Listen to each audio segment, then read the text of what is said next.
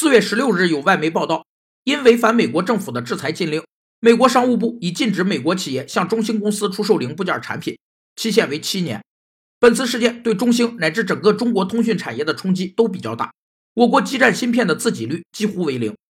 资源依赖理论指出，一个组织最重要的存活目标就是想办法降低对外部关键资源供应组织的依赖程度，并寻求一个可以影响这些组织的关键资源能稳定供应的方法。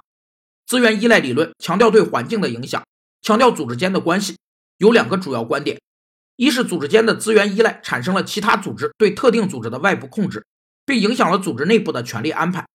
二是外部限制和内部权力构造构成了组织行为的条件，并产生了组织为了摆脱外部依赖、维持组织自治度的行为。据称，美国商务部工业和安全局还对中兴处以三亿美元罚款，但可暂缓支付，主要是中兴在未来七年执行协议的情况而定。